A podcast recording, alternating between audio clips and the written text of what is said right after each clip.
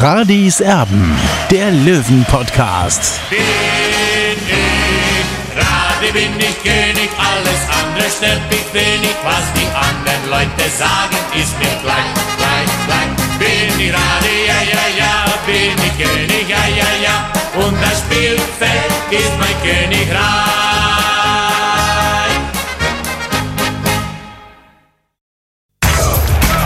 Radis Erben, der Löwen-Podcast. Der Spieltagsrückblick. Radis Erben der Löwen Podcast. Hallo und herzlich willkommen. Schön, dass ihr mit dabei seid. Ja, es hat bis zum Dienstag gedauert, bis wir uns dann gemeldet haben bei euch mit einer neuen Ausgabe. Habe ich gesagt, ich bin im Urlaub. Ähm, jetzt hat es dann tatsächlich gut funktioniert, damit wir uns verbinden. Und ja, jetzt wollen wir über einiges sprechen, was da schon wieder in den letzten Tagen bei 60 München los war. Ähm, das ist ja Wahnsinn. Wir wissen ja gar nicht, wo wir anfangen sollen, wo wir aufhören sollen. Unfassbar. Ähm, zunächst gab es äh, ja mehr oder weniger den großen Aufschrei, nachdem Vizepräsident Hans Sitzberger seinen Sponsoring-Vertrag sowohl mit der Fußballfirma als auch mit dem Verein aufgekündigt hatte, nachdem man ihm da ein bisschen das Leben schwer gemacht hat, äh, vereinsintern. Ja, das war der erste große Aufreger. Den zweiten großen Aufreger, den gab es in der Pressekonferenz vor der Partie bei Viktoria Köln, als ähm, Olli Du den Trainer gefragt hast, äh, wie denn das Verhältnis so ist zum Präsidenten wo er dann, äh, wann es das letzte vertrauensvolle Gespräch gegeben hat, wo er dann tatsächlich ähm, ein bisschen gezögert hat und dann, um dann nichts zu sagen, sondern nur ein bisschen zu grinsen. Das hat schon sehr viel ausgesagt. Das hat auch sehr hohe Wellen geschlagen im Übrigen. Das gab es auch im bayerischen Fernsehen zu sehen, noch einmal diesen Zusammenschnitt. Ja, und dann gab es dieses, ja, wie wollen wir es nennen, Skandalspiel von Köln, als der völlig überforderte Schiedsrichter ähm, Entscheidungen getroffen hat, die ich so schon lange nicht mehr gesehen habe. Also ich, ich bin, bin ja wirklich immer vorsichtig, es macht ja jeder einen Fehler. Die, die Fehler hat er dann auch eingestanden, ähm, das hat er dann auch zugegeben, logischerweise, aber das war ein, ein unfassbares Spiel mit vier roten Karten, mit einem Elfmeter für Köln, mit einem nicht gegebenen Elfmeter für 60 München und einer daraus resultierenden gelb-roten Karte. Da wissen wir auch nicht, wo wir anfangen sollen. Ähm, wir wollen es jetzt mal mit dem Spiel machen, Olli das ging ja schon früh los, was, was medial jetzt gar nicht Also, Tobi, erst einmal. Ja. Erst einmal, Tobi, zu dieser unchristlichen Zeit mich aufzuwecken. Es ist 7 Uhr morgens, 7 Uhr 9 mittlerweile. Bei mir nicht. Bei mir, Skandal. Bei, bei, mir, bei mir ist es 9.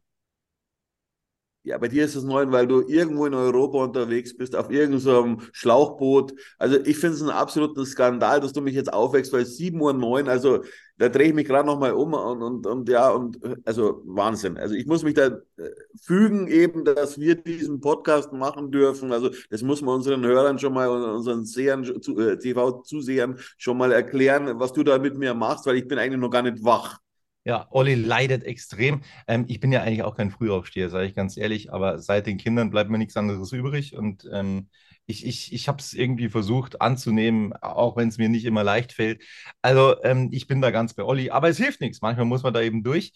Und jetzt, jetzt fangen wir mal mit dem Spiel an. Also was, was medial, finde ich, gar nicht so, gar nicht so aufgetaucht ist. Schon die erste gelbe Karte gegen Morris Schröter äh, nach ganz kurzer Zeit, da hat er förmlich darauf gewartet, die erste gelbe Karte zu ziehen. Auch das fand ich komplett überflüssig und dann wäre es zu der gelb-roten erst gar nicht gekommen. Das sehe ich ein bisschen anders. Also ich finde schon, dass man so eine gelbe Karte auch mal so früh geben kann, auch als Zeichen. Ja. Ähm, also da bin ich jetzt nicht bei dir. Ähm, das ist immer eine subjektive Wahrnehmung. Aber hier kann man schon gelb geben, ja, natürlich relativ früh. Äh, also da, da, das sehe ich jetzt nicht, das habe ich auch gar nicht aufgeführt, jetzt, äh, als, als, als Wackelgelb sozusagen. Also die kann man geben. Ja. Also, viel schlimmer sind die anderen Situationen. Absolut. Der Elfmeter, wie gesagt, Baba Grafati, da haben wir auch abgewartet, was dir so sagt. Hat eben gesagt, diesen Elfmeter kann man geben. Von Absicht ist da keine Spur. Der Ball, das war Moritz Schröters Problem, war eben eine ganze Ewigkeit unterwegs, bis er ihm dann ähm, ja, an die Hand gegangen ist. Ähm, insofern ähm, Tobi, eine, es gibt ja da eine klare Regel. Wie bitte? Tobi, es gibt eine klare Regel, zumindest ich weiß ja nicht, wie oft der DFB seine Regeln ändert. Äh, alle, alle drei Wochen, Olli, alle, alle drei Wochen ungefähr. Aber wenn der Ball vom eigenen Körper kommt, ja, äh, dann ist es meines Wissens ist es, ist es kein äh, äh, Handspiel, ja, weil er hat ja den Ball, er hat die, die, die Hand nicht verlängert, ja, also er hat ja gesucht, wo ist der Ball in der Luft mit dem Kopf und so weiter. Äh, und dann ist ihm der Ball quasi von seinem Kopf oben auf die Hand gefallen. Und, und, und äh, in der Situation, ich glaube nicht, dass, dass man in dieser Situation, wo Moritz Schröter stand mit seinem Gegenspieler, äh, die Hand hernehmen muss, ja, damit man den Ball verteidigt. Also das gehört schon auch mit rein in die Berechnung aus meiner Sicht zumindest. Und dann verstehe ich auch nicht, warum einer, der wie Baba Grafati war FIFA-Schiedsrichter, also war ein guter Schiedsrichter, also heißt es im Umkehrschluss, dass er, dass er zu dieser Meinung dann auch kommt, das kann ich nicht ganz nachvollziehen, denn für mich war es ganz klar kein Handelfmeter. Ja, also die, die Regel gibt es natürlich, dass wenn ein Spieler jetzt zum Beispiel angeschossen wird und der ähm, Ball prallt vom Knie an die Hand in relativ schneller Abfolge, ja, nur das, was Rafati gesagt hat, da war zu viel Zeit dazwischen. Ähm, das ist das, was er, was er gesagt hat. Ich gebe ihm ein Stück weit recht. Ähm, das war schon sehr viel Zeit. Ähm, bis es dann eben zum Handspiel gekommen ist. Äh, das ist, das ist eine Kannentscheidung gewesen, aber man hat eben förmlich, förmlich darauf gewartet, oder der Schiedsrichter hat förmlich darauf gewartet, irgendwas gegen 60 zu entscheiden. Den Eindruck, den werde ich auch ein paar Tage später nicht los. Auch das Auftreten des Schiedsrichters äh, unglaublich arrogant, ähm, hochnäsig, äh, machte sein drittes Drittligaspiel und man hat irgendwie den Eindruck gehabt, der pfeift jetzt Real Madrid. Ähm, also das, das, das war tatsächlich äh, für ein fürchterlicher Auftritt des Schiedsrichters auch äh, was, was, was sein ganzes Auftreten, ähm, seine ganze Gestik, seine ganze Mimik anging. Ja, und so ging das halt auch weiter. Ne? Also dann ähm, erst diese Elfmeter, da gab es dann relativ schnell den Ausgleich von Maurice Schröter. Und dann, als sich eigentlich alle schon auf eine, auf eine, auf eine äh, Punkteteilung ähm, eingestellt hatten, gab es dann an der Mittellinie das Foul von Leroy Quadvo. Der wurde gestern übrigens gesperrt. Also das ist das erste Urteil von dieser Partie. Zwei Spiele Sperre. Da kann man jetzt auch geteilter Meinung sein. Das war mit Sicherheit eine sehr dunkle gelbe Karte. Ob man direkt rot zücken muss, äh, Rafati meint ja. Ich meine nicht unbedingt. Also man hätte da schon auch noch wirklich ein Auge zudrücken können. Aber das war in einer völlig fairen Partie, in einer völlig fairen Partie das erste gröbere Foul. Ähm, und da hat er dann sofort rot gezückt. Damit muss 60 leben. Da, dem Urteil hat 60 auch schon zugestimmt. Da, da wird man auch nicht viel machen können. Ähm, dann gab es eben auf der anderen Seite dieses Foul am Moritz Schröter im Strafraum. Der Schiedsrichter gibt äh, Schwalbe und nachdem dann Schröter auf den Boden gedroschen hatte vor lauter Wut, ähm, gab es dann den Platzverweis gegen Moritz Schröter. Ein unglaublicher Wahnsinn. Also das, das habe ich so wirklich ähm, lang nicht mehr gesehen. Und dann gab es auch noch ähm, eine gelbe Karte gegen Albion Frenetzi ähm, äh, bei, bei einer Freistoßsituation für 60 München, wobei der gar nicht beteiligt war, sondern äh, Greilinger äh, war es. Also das heißt, es, es fallen jetzt ähm, definitiv schon mal aus Frenetzi, es fallen aus äh, Quadvo und dann eben auch Moritz Schröter. Ähm, und das ist nicht der einzige, also man kann fast mit der Reserve an. Vicky Lang. Ähm, lang, lang auch äh, mit einer, mit einer 50. Lang hast du vergessen und äh, ja gut, also ich sehe schon, 60 hat sich einen Anwalt zur Hilfe genommen. Ich sehe schon die Chance, dass man Albi Frenetzi frei bekommt äh, für dieses Spiel gegen Jan Regensburg, gegen seinen Ex-Verein. Äh, wenn 60 München Bilder hat, äh, wovon ich ausgehe, aber sie müssen ja irgendwie äh, vor Gericht auch aufwarten, beziehungsweise vor dem DFB-Sportgericht auch aufwarten, äh, dass sie andere Bilder haben, die, die das ganz klar zeigen, dass Albi Frenetzi in dieser Situation gar nicht mit dabei war. Dann ist die Chance groß, dass man den frei bekommt. Bin gespannt, was der 60er wirken kann. Ja, und wie gesagt, äh, die, die, die, die Strafraumsituation mit Moritz Schröter, äh, klares Foulspiel, äh, klarer Elfmeter beim Stand von 1 zu 1 wäre wahrscheinlich dann der, die 2 zu 1 Führung gewesen für 60 München, davon gehen wir mal aus. Äh, und dann nimmt das Spiel natürlich einen ganz anderen Lauf, wenn 60 äh, nur, also mit 10 Mann auf dem Platz steht, anstatt mit neun Mann auf dem Platz steht. Also die, die Chance, die Wahrscheinlichkeit, dass 60 München dieses Spiel gewinnt, ist relativ groß. Und, und deswegen ist es auch so bitter, weil man muss ja auch sagen, es, es, steht einfach so viel auf dem Spiel in der dritten Liga. Äh, und da geht es um, um, so viel Geld, da geht es um Auf- und Abstieg. Klar, es gibt in jeder Liga um das, aber, aber die dritte Liga ist so eine Zwischenliga. Ja, da Semi-Professionalität, dann Profitum.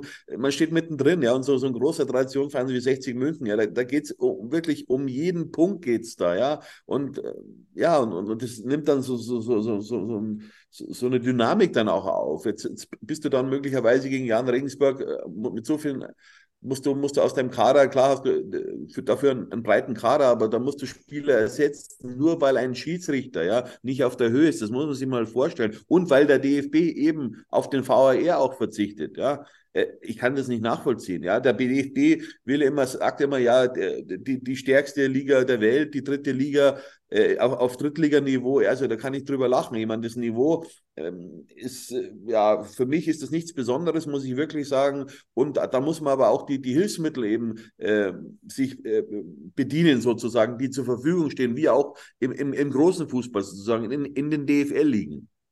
Absolut. Ähm, ich, ich, wir haben es einige Male gesagt, äh, ich kann es nur noch mal wiederholen. Ähm, es braucht auch in der dritten Liga einen VAR. Das kann auch in abgespeckter Form stattfinden, haben wir schon unzählige Male gesagt. Ähm, warum der DFB das nicht macht, ähm, verstehe ich nicht. Äh, es wird der vierte Offizielle eingeführt. Ähm, dem kannst du einen Monitor hinstellen und alles ist gut und alles lässt sich schnell ähm, aufklären. Was sich halt dann nicht aufklären lässt mit dieser abgeschnittenen Variante, das, das ist halt dann so, damit muss man leben, aber es wird sich wirklich vieles, vieles ähm, schnell lösen lassen. Ja, ja, Tobi, die Schiedsrichter passen sich auch größtenteils eben diesem Niveau eben an in der dritten Liga und das ist einfach traurig, ja. Ich meine, so, ein junger Schiedsrichter mit 27 Jahren, sein drittes Drittligaspiel und entschuldigt sich dann hinterher bei IG Schiedsrichter, ja, dass er selber unglücklich ist über die Situation, über die Elfmetersituation mit Schröter, aber er sagt äh, gleichwohl auch, es ist ja nur ein Hobby. Also bitte, was für ein Hobby? Also bei den Vereinen, 60 hat jetzt einen Umsatz von 12 Millionen Euro, also da, da kann man nicht mehr von einem Hobby sprechen. Äh, und, und das finde ich dann schon. Und, und wenn man dann auch den, den Internetauftritt von den jungen Herren ansieht, ja, Unternehmer, äh, rote Socken, also das hat jetzt nichts mit, ich will da jetzt keinen Zusammenhang Nein, aber, aber es, ist, machen, es ist ja. insgesamt, aber, es ist insgesamt äh, um, um, um das mal zu sagen, sehr großkotzig, wie er auftritt online. Und dann, dann äh, im gleichen Atemzug, ich möchte ihm das nicht vorwerfen, ich möchte keinem vorwerfen, was man als Kind macht, aber ähm, gleichzeitig ist er halt auch wahnsinnig schlecht beraten, wenn er zum Beispiel einen Facebook-Post online lässt, in dem er schreibt, das war am 31. Januar 2011, da war der gute Mann 15. Ähm, da hat er geschrieben, ich hasse den VfL Wolfsburg. Punkt, Punkt, Punkt. Das Wort darf man schon gar nicht ausschreiben. Mit ihrer SCH, er hat es ausgeschrieben, Millionen Einkaufstour, schon fünf Spieler nur heute geholt, darunter Sanli und Helmes. Ich hasse sie. Das sagt ein Schiedsrichter, ein Schiedsrichter über einen ähm, deutschen Verein das hat er nicht gelöscht. Also er hat es als Jugendlicher geschrieben, okay, gut, man, da macht man auch mal ein paar Fehler, es gibt ein paar Jugendsünden, aber das hat er noch nicht mal gelöscht. Also das ist ein Facebook-Post von Timon Schulz. Dass man und, und da weiß man ja auch, auch, nicht, auch nicht, dass man da als DFB auch nicht mal schaut und den an die Hand nimmt und sagt, so, das ist jetzt dein Online-Auftritt, so, so siehst du auf deiner Facebook-Seite aus. Ähm, das würde ich jetzt mal, bevor du ins große Rampenlicht kommst, vielleicht mal löschen oder was auch immer. Aber da macht man ja gar nichts. Die lässt man einfach, die lässt man einfach drauf los und dann wundert man sich, wenn dann so ein Auftritt rauskommt, so ein arroganter. Eben und auf seiner Web Webseite ist auch so, so, so, so glaube ein Dollarzeichen oder ein Geldzeichen. Also finde ich mhm. auch unangebracht als Schiedsrichter, muss ich ehrlich sagen, ja. Und so kann man eben nicht auftreten und er ist ganz schlecht beraten. Ich glaube, da braucht heutzutage auch ein Schiedsrichter schon einen eigenen Berater. Ja, äh, vielleicht ist das eine neue Sparte für uns vielleicht, Tobi. Wer weiß? Also, äh, äh, dass jeder Schiedsrichter auch einen eigenen Berater braucht, ja, der ihn an die Hand nimmt und sagt, was du machen kannst, was du nicht, der ihn hinterher auch kritisiert für seine Leistungen. Also, das ist vielleicht eine neue Sparte, die wir uns überlegen sollten, Tobi. Äh, Wenn es mal hier nicht mehr mit dem Podcast weitergeht, wer weiß. Äh, Nein, aber Spaß beiseite. Also ein Schiedsrichter muss für mich seriös sein. Ja, und, und klar, der Junge war damals 15 Jahre alt, aber, aber das zeigt mir schon, wie er tickt. Ja, äh, dass er mit Geld ein Problem hat, auf der anderen Seite aber würde er gern Geld haben. Also wie er, wie er auftritt auf seiner Webseite. Also das passt nicht zusammen. Klar, es war eine Jugendsünde, aber trotzdem. Also wenn man ein bisschen gut beraten ist, dann, dann muss man sowas löschen. Ja, weil, weil äh, der, der kann ja nicht mehr pfeifen. Meine, klar, er kommt aus Hannover, wird also den VfL Wolfsburg wahrscheinlich nie pfeifen, aber trotzdem, das geht nicht. Das ist Wahnsinn. Also es ist wirklich Wahnsinn, ähm, wie, man, wie man die Schiedsrichter so äh, in die Öffentlichkeit lassen kann. Ähm, Nochmal, das kann jeder googeln, das kann jeder bei Facebook sofort eingeben, Timon Schulz. Und dann siehst du diesen Post über den VfL Wolfsburg. Also das ist kein Hexenwerk. Ähm, den kann man sofort, äh, sofort rausholen, diesen Post. Ja, äh, ich glaube, also stand gestern, glaube ich, war er noch nicht gelöscht. Vielleicht ändert sich das jetzt noch, weil die mediale Betrachtung doch ein bisschen massiver wird momentan bei Timon Schulz. In rund 40 Folgen habt ihr mich jetzt schon sagen hören, I want to tell you about the Beatles. Ich habe euch die Geschichten zu ihren Alben und ihren Songs erzählt, euch ihre wichtigsten Wegbegleiter und Vertraute vorgestellt und natürlich die Orte, die für die Bandgeschichte eine wichtige Rolle spielten. Habt ihr die drei bisherigen Staffeln schon durchgehört? Nein? Na, worauf wartet ihr dann noch? Rein in den Podcatcher eurer Wahl und einfach mal losgehört. Und folgt gerne auch unserem Instagram-Kanal iwtty-Beatles Podcast. Aber trotzdem. Timon Schulz hat ja, Tobi, Timon Schulz hat ein großes Glück, dass wir uns eben nur auf dieser Ebene befinden.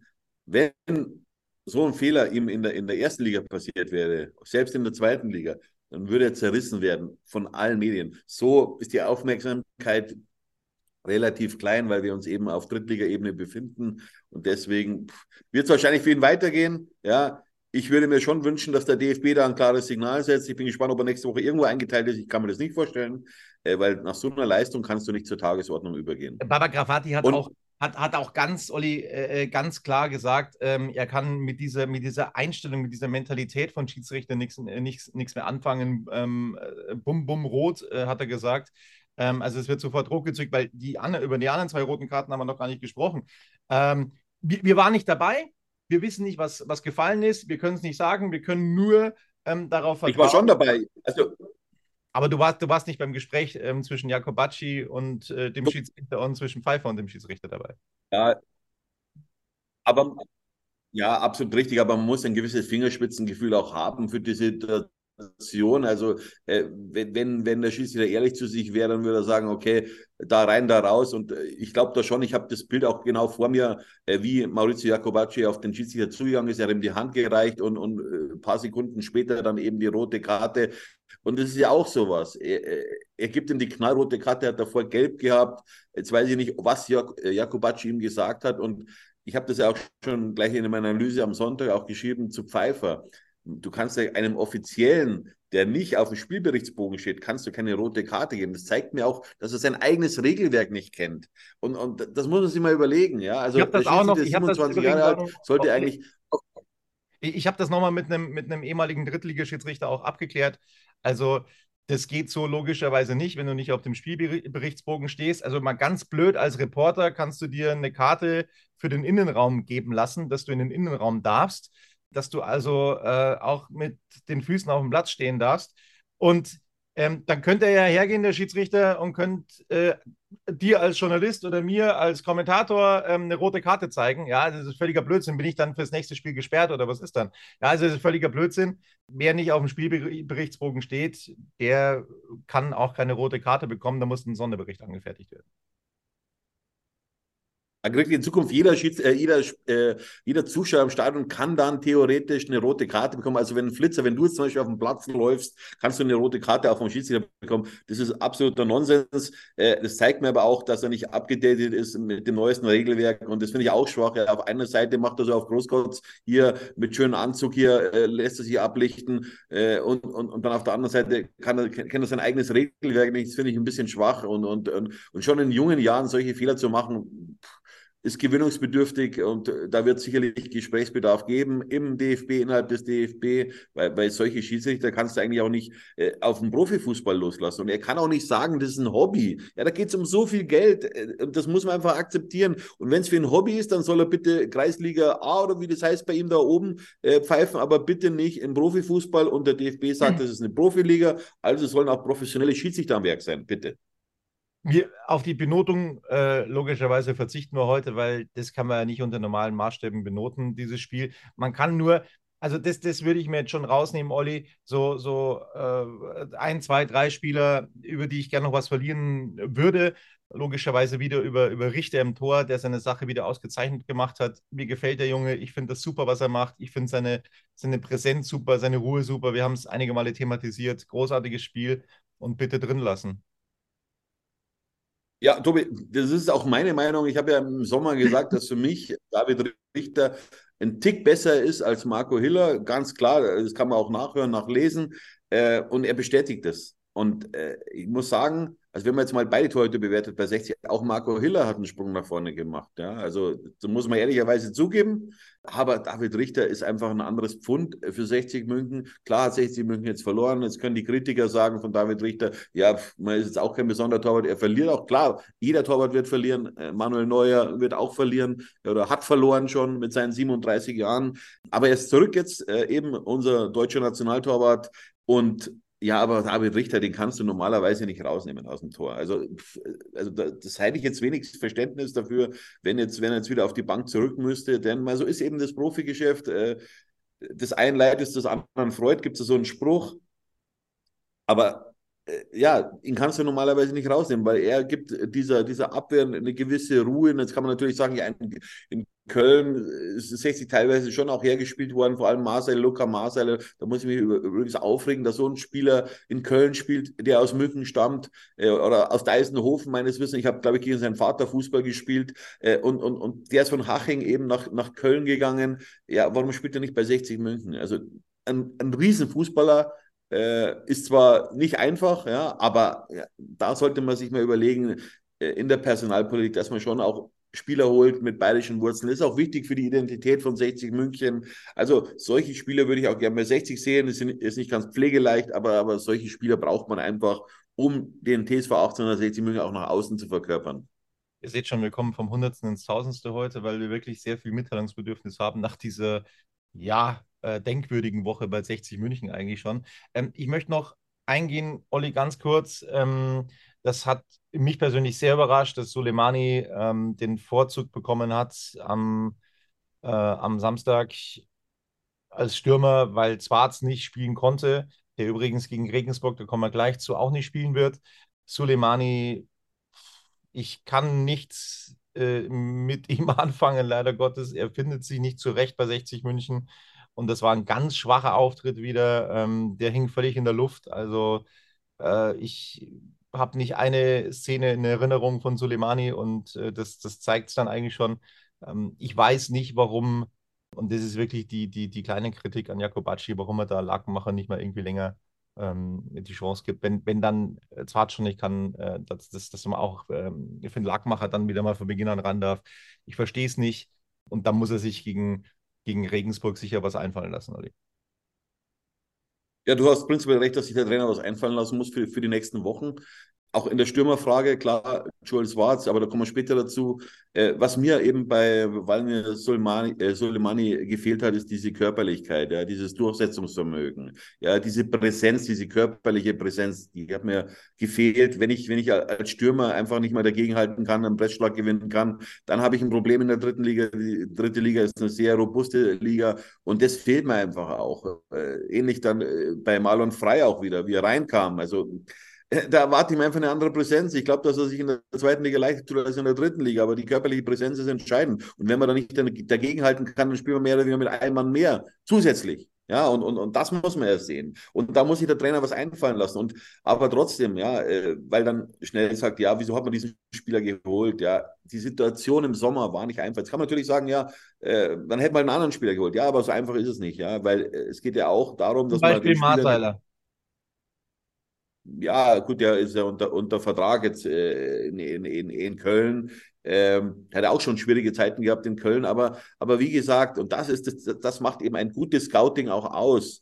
Ja, dass man langfristig, aber langfristig, wie langfristig, wir hatten ja bis bis Juni äh, äh, einen gewissen Günter Gorenzel in Amt und Würden bei 60 München. Also da fragt man sich natürlich auch, wo war denn die Vorarbeit? Ja? Und wenn einer fünfeinhalb Jahre, ich glaube, er war fünfeinhalb Jahre da, Günter Gorenzel, und dann einfach nichts vorbereitet ist, ja, äh, was man eigentlich will, ja, welche Spielertyp man will. Man braucht ja äh, eine, eine gewisse Identität, eine, eine, DNA sozusagen, ja, und, und, und da ist nichts vorbereitet, da holt man dann einfach irgendwelche Spieler zusammen, aber nichts gegen Spieler, weil, weil das ist eine gute Gruppe. Das sieht man tagtäglich im Training, wenn man draußen ist an der Grünwalder Straße 114. Ja, aber, aber ist es aber auch klar, Tobi, dass man, wenn man, wenn man, sage ich mal, 13, 14 Spieler holt, dass das nicht zu 100 Prozent, äh, äh, also dass es nicht, nicht lauter Volltreffer sein können. Das ist auch klar. Nur ich erwarte mal bei 60 München, dass man sich auch mit den, mit den Spielern auseinandersetzt, dass man die beobachtet im Training, dass das private Umfeld, wo gibt es Probleme und so weiter. Und da ist mir einfach aus meiner Sicht auch zu wenig gemacht worden äh, weil sonst hätte man sich wahrscheinlich bei dem einen oder anderen Spieler dann auch anders entschieden. Und das ist eben Professionalität, ja, aber die Vorarbeit, die war mangelhaft von Günter Gorenzel. Muss Und man so apropos, deutlich sagen. Apropos Olli, Günter Gorenzel, da hat man sich ja bei 60 München immer gewundert, wo diese ganzen Indiskretionen herkommen, warum immer wieder ähm, ähm, äh, geheime äh, Absprachen ans Tageslicht kommen. Ähm, die Diskussionen gibt es jetzt seltsamerweise bei Klagenfurt auch. Peter Packold hat das öffentlich gemacht, hat sich gesagt, er wundert sich so ein bisschen, wie diese Boateng-Personalie öffentlich geworden ist. Also die wollten halt Boateng verpflichten für einen verletzten Spieler in Klagenfurt und äh, seltsamerweise ist es an die Öffentlichkeit gekommen, wie auch immer das passieren konnte. Ähm, kann sich jeder selber seinen Reim drauf machen. Also äh, es ist schon irgendwie äh, eine ganz komische Geschichte.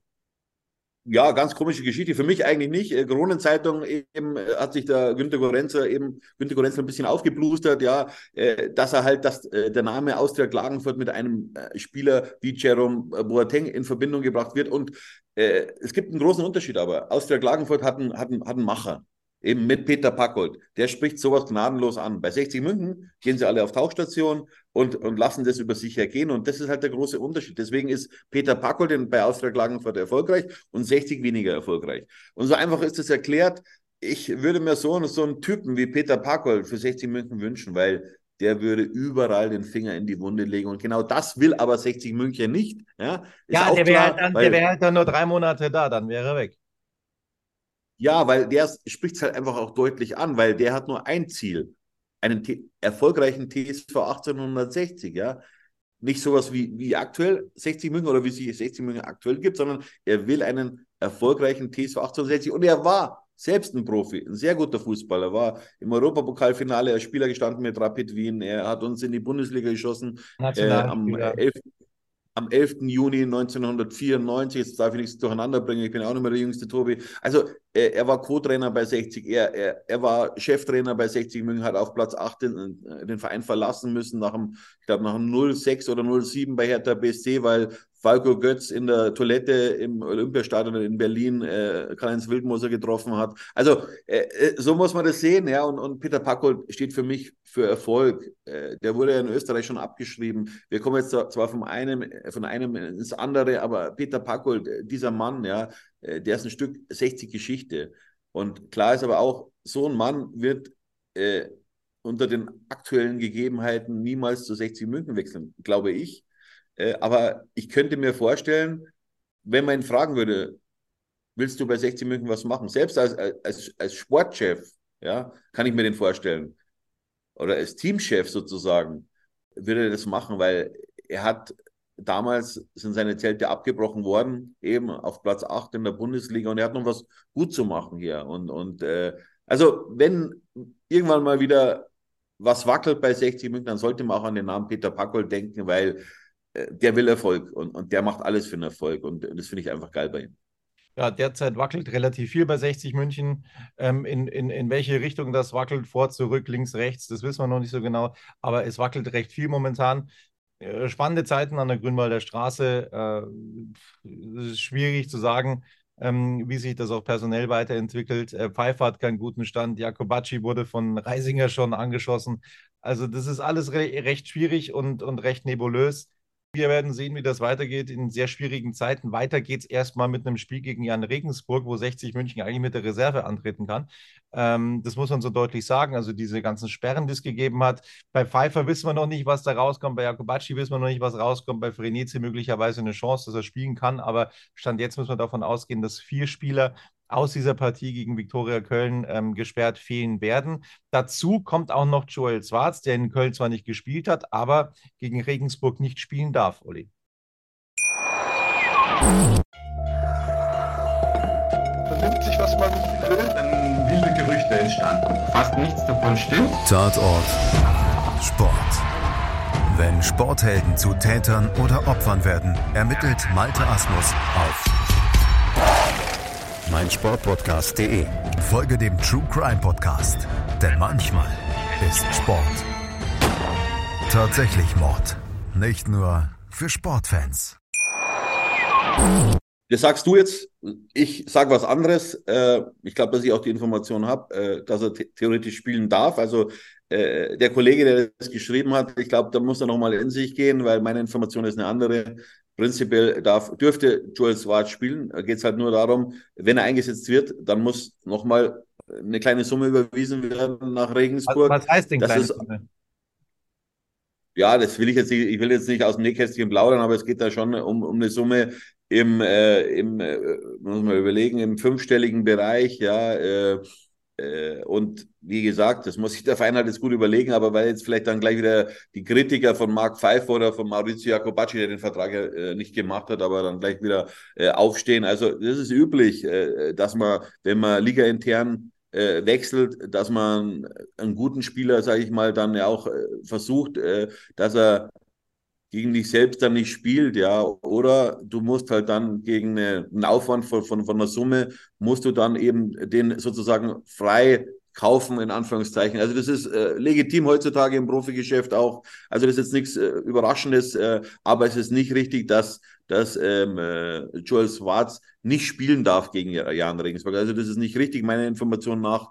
Und äh, schauen wir einfach mal, weil sonst, äh, ja, also ich, ich, ich kann mir vorstellen, äh, wenn, wenn, er- wenn er gesund ist, dass er dann auch spielen wird, Joel Schwarz, weil einfach äh, das Spiel einfach viel zu wichtig ist. Ja, und wenn man jetzt aus 60 Minuten sagt, ja, also wir verzichten auf ihn, weil es einfach zu viel äh, Geld ist, was man da für ihn investieren muss, damit man ihn freikauft sozusagen. Also das Spiel ist so wichtig, ja, das, das, das kann ein Wendepunkt sein, auch äh, äh, vor allem auch, weil weil die, die, die, die, man muss ja auch sehen, die Sturm, Stürmerauswahl bei 60 München ist ja nicht so groß. Äh, Da muss 60 auch im Winter nochmal was machen, ganz klar. Also äh, 60 muss seinen Kader nachjustieren, äh, muss äh, verschiedene Korrekturen im Kader machen. Und ich finde, wie gesagt, den Kader äh, von hinten heraus sehr gut. Ja, also Abwehrbereich, da, da, da ist wirklich, gibt auch viele Möglichkeiten. Aber in der Offensive, da, da muss sich was verändern. Und ich habe ja damals im Sommer, vor ein paar Monaten, war mein Wunschkandidat der Dominik Baumann als Stürmer. Ich weiß nicht, wie viele Tore der hat schon, schon hat. Ich glaube, zehn mittlerweile. Äh, also, ich habe schon auch eine gewisse Nase, äh, aber muss man auch dazu sagen, dass Dominik Baumann äh, eigentlich nicht aus dem Osten weg wollte. Da geht es halt darum, dann lockt man Spieler oder wie kann man einen Spieler locken und ihm das schmackhaft machen, für 60 München zu spielen. Ja, und, und äh, muss man schauen, wie, wie man jetzt äh, noch einige Korrekturen macht, äh, jetzt im Winter, dass man den Kader dann eben so aufstellt oder perspektivisch auch aufstellt, dass man dann in der Rückrunde wirklich in, in den Lauf kommt. So ist das. Äh, richtungsweisende Spiel gegen Regensburg. Ähm, klar, du hättest dieses Spiel bei Viktoria Köln gut und gerne gewinnen können. Nichtsdestotrotz hängen die Trauben gegen Regensburg schon sehr, sehr hoch. Das muss man so deutlich sagen. Noch dazu äh, mit diesen personellen Schwierigkeiten, mit denen 60 München jetzt ja, zu kämpfen hat. Also da würde ich jetzt mal nicht so viel ähm, drauf setzen, dass 60 München dieses Spiel dann gegen Regensburg siegreich äh, gestalten wird. Es wird, es wird ähm, bei vielen ähm, Wehmut dabei sein, wenn man nämlich an, diesen, an diese Duelle gegen Regensburg äh, zurückdenkt, ähm, die es da gegeben hat äh, in der Relegation. Ja, da, waren, da, war, da war noch vieles besser, Olli. Ja, da war noch vieles besser. Das will ich jetzt auch nicht sagen, weil es war schon eine harte Zeit für mich, auch äh, die Saison 2016, 2017 dann mit den beiden Relegationsspielen 1 zu 1 in Regensburg. Äh, und das muss man auch mal sagen, das vergessen die Leute auch immer. Wir hatten damals ein reguläres Tor geschossen. Christian Güthier hat äh, 60 München eigentlich mit 1 zu 0 in Führung gebracht und es wurde abgepfiffen. Und wenn es damals schon den VAR gegeben hätte, ja, dann will ich nicht wissen, wie dieses Spiel ausgegangen wäre. Und dann wäre das Ganze möglicherweise in eine ganz andere Richtung gegangen. Das weiß man nicht. Es hat ja dann geheißen, ja, also Ismail stand schon fest, dass er nicht bezahlen wird. Ja, aber warum ist man in diese Situation eigentlich gekommen? Ja, und und es gibt schon Parallelen jetzt zur, zur jetzigen Zeit auch. Ja, und immer ist der Ismail schuld, komischerweise. Aber der, der, der EV hat ja die Möglichkeit, mit 50 plus 1 alles durchzusetzen. Ja, und dann fragt man sich, warum nichts passiert. Also, äh, die drehen sich das immer so hin, wie sie es brauchen.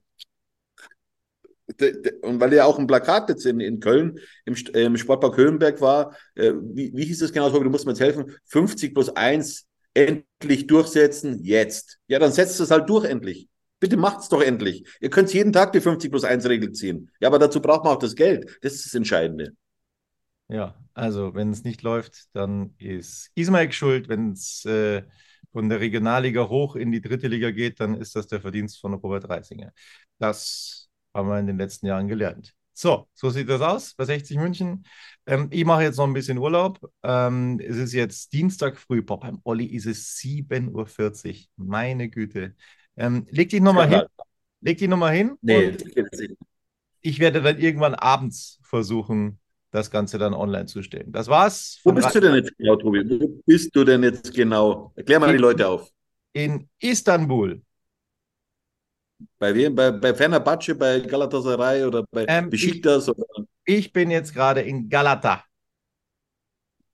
Okay, alles klar. Das Dann sieht's aus. trink ein Caipirinha oder wie sagt man? Ich kenne mich da gar nicht aus mit Alkohol, ehrlich gesagt, aber das ist jetzt äh, oder oder gehst zum Dönerstand oder was machst du jetzt dann die nächsten Äh, Stunden? jetzt jetzt wird's dann, jetzt wird's dann mal rausgehen. Jetzt wird's dann mal rausgehen in die große Stadt. Genau. Das war's von uns. Ähm, und wenn es irgendwelche Neuigkeiten geben sollte, gravierende, dann sind wir wieder für euch da mit Radis Erben. Aber wie gesagt, wir sind noch ein bisschen eingeschränkt durch den Urlaub.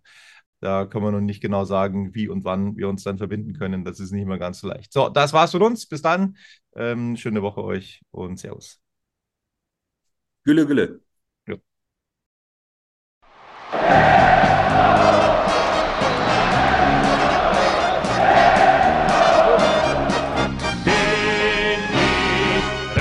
bin ich König, alles andere stört mich wenig, was die anderen Leute sagen, ist mir gleich, gleich, gleich. Bin ich Rade, ja, ja, ja, bin ich König, ja, ja, ja, und das Spielfeld ist mein Königreich.